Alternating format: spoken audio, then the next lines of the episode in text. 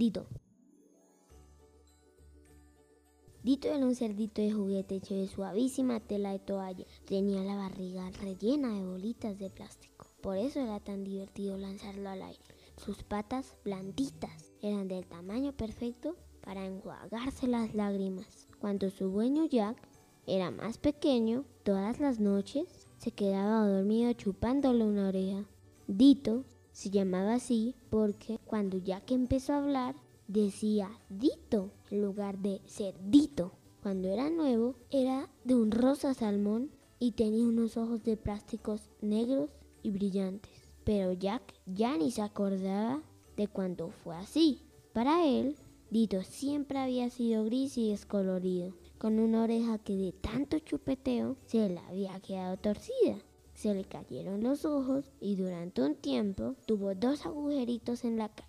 Pero la mamá de Jack, que era enfermera, le cosió unos botones para reemplazar las cuentas de plástico que se habían perdido. Esa tarde, cuando Jack volvió de la guardería, encontró a Dito sobre la mesa de la cocina, envuelto en una bufanda de lana esperando a que él le quitara el vendaje que le tapaba los ojos. Su mamá incluso había escrito un informe médico. Dito Jones, operación, coser botones, cirujana, mamá.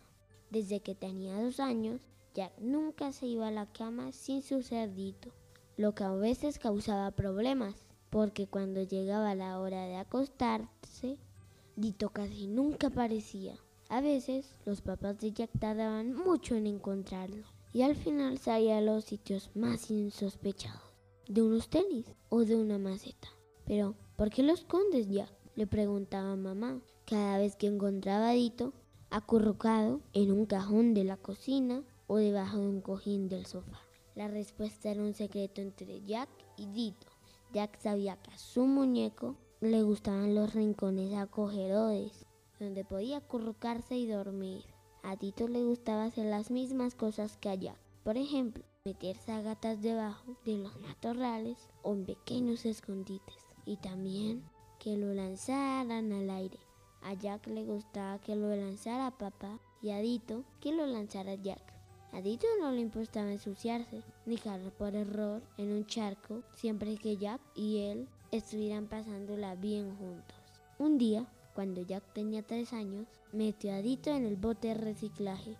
Había oído a mamá decir que aquel bote era para reciclar y esa palabra tan rara que no conocía lo hizo pensar en una bicicleta.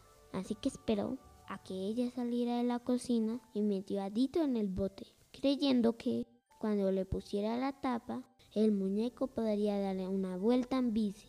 Mamá se rió mucho cuando él le confesó que no paraba de asomarse al interior del bote porque intentaba pescar a los objetos que había adentro dando vueltas. Entonces ella le explicó que reciclar no tenía nada que ver con andar en bicicleta. Las cosas que metían en aquel bote se las llevaban para convertirlas en otras cosas, de modo que podrían tener una vida nueva. Como es lógico, Jack no quería que Dito se marchara, ni que lo convirtieran en otra cosa así que nunca volvió a meterlo en el bote reciclaje. Dito vivía muchas aventuras y daba un tufillo muy interesante que a Jack le encantaba. Era una mezcla de olores, el de los sitios que había visitado, el de la cueva tibia y oscura debajo de las sabanas de Jack, y un poquito el de la fragancia de perfume de mamá, porque ella también abrazaba y le daba besos a Dito cuando iba darle buenas noches a su hijo. De vez en cuando, mamá decía que Dito apestaba un poco más de la cuenta y que necesitaba un lavado a fondo. La primera vez que metió a Dito en la lavadora, Jack se tumbó en el suelo de la cocina y se puso a gritar de rabia y angustia. Mamá intentó explicarle que el cerdito se la estaba pasando genial girando en el tambor, pero Jack no la perdonó hasta que esa misma noche Dito volvió a la cueva de debajo de la sábana seco, suave y oliendo a detergente para la ropa. Jack pronto se acostumbró a que metieran a Dito en la lavadora, pero siempre esperaba impaciente a que recuperara su tufillo particular. Lo peor que le había pasado a Dito era que, cuando Jack tenía cuatro años, lo había perdido en la playa. Papá ya había recogido las toallas y mamá lo estaba ayudando a ponerse la camiseta cuando, de pronto, Jack se acordó de que había enterrado a su cerdito en algún sitio, aunque no sabía exactamente dónde. Lo buscaron hasta que empezó a ponerse el sol y la playa se quedó casi completamente vacía. Papá estaba enojadísimo y Jack lloraba la lágrima viva, pero mamá le repetía que no debía perder la esperanza y seguía excavando por todas partes con las manos. Entonces, justo cuando papá estaba diciendo que iban a tener que marcharse a Cendito, Jack hundió un pie descalzo en la arena y sus dedos tocaron algo blandito. Aún llorando, pero de felicidad, desenterró a su muñeco. Papá dijo que no volverían a llevárselo a la playa, pero a él le pareció muy injusto, porque a Dito le encantaba la arena. Esa era precisamente la razón por la que él lo había enterrado.